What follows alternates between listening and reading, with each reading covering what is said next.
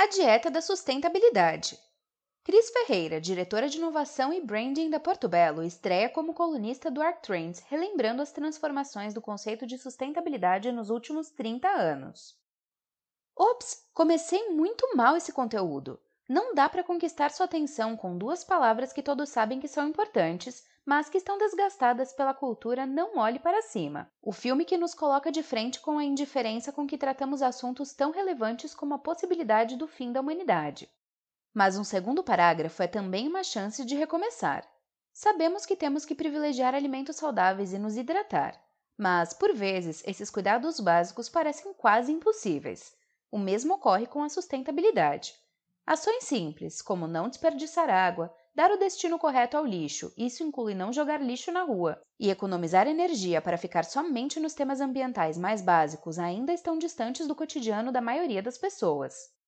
E a boa notícia é que, assim como a dieta, a sustentabilidade tem ganho abordagens que não só traduzem a evolução dessa disciplina, mas a tornam cada dia mais sexy.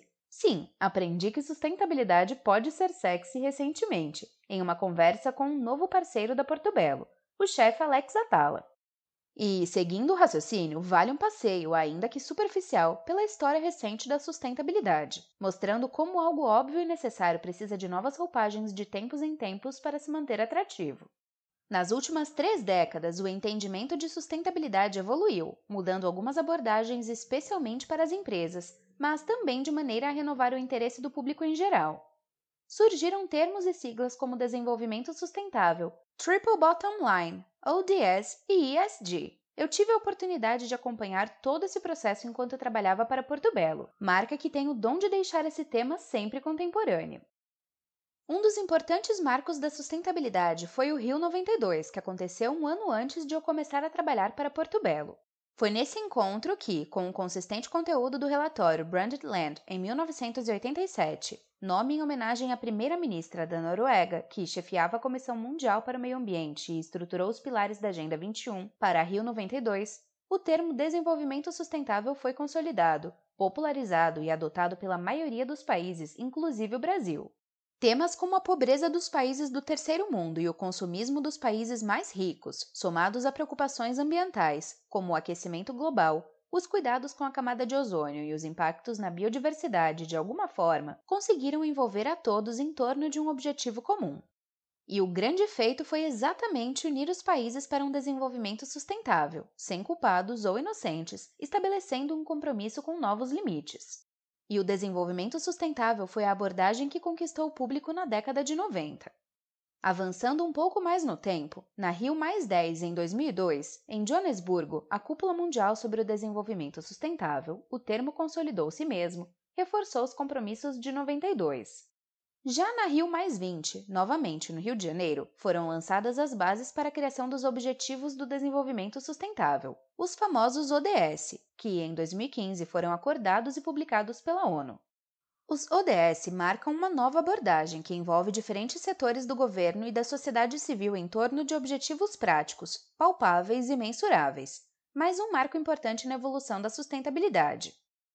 Entre a Rio 92 e a publicação dos ODS, houve uma conscientização sobre o Triple Bottom Line, termo que surgiu logo após a Rio 92, que dizia que o foco da sustentabilidade deveria ser dividido entre as áreas ambiental, social e econômica. De fato, o desenvolvimento aconteceu dessa forma. Mas em 2020, Larry Fink, então CEO de um dos maiores fundos de investimento do mundo, o BlackRock, colocou o fator econômico como vetor acelerador da sustentabilidade ao incluir na seleção de investimentos critérios sustentáveis. Talvez esse tenha sido o mais importante feito para que a sustentabilidade ocupasse um papel efetivo na gestão das empresas.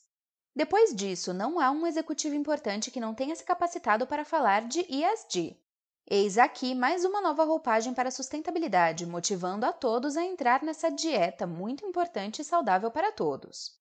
ESG Environmental, Social and Corporate Governance é um termo em inglês para governança ambiental, social e corporativa, cunhado em um documento de 2004 chamado Who Care Wins, a partir da provocação de Kofi Annan, então secretário-geral da ONU, para 50 CEOs de instituições financeiras sobre como integrar fatores sociais, ambientais e de governança no mercado de capitais.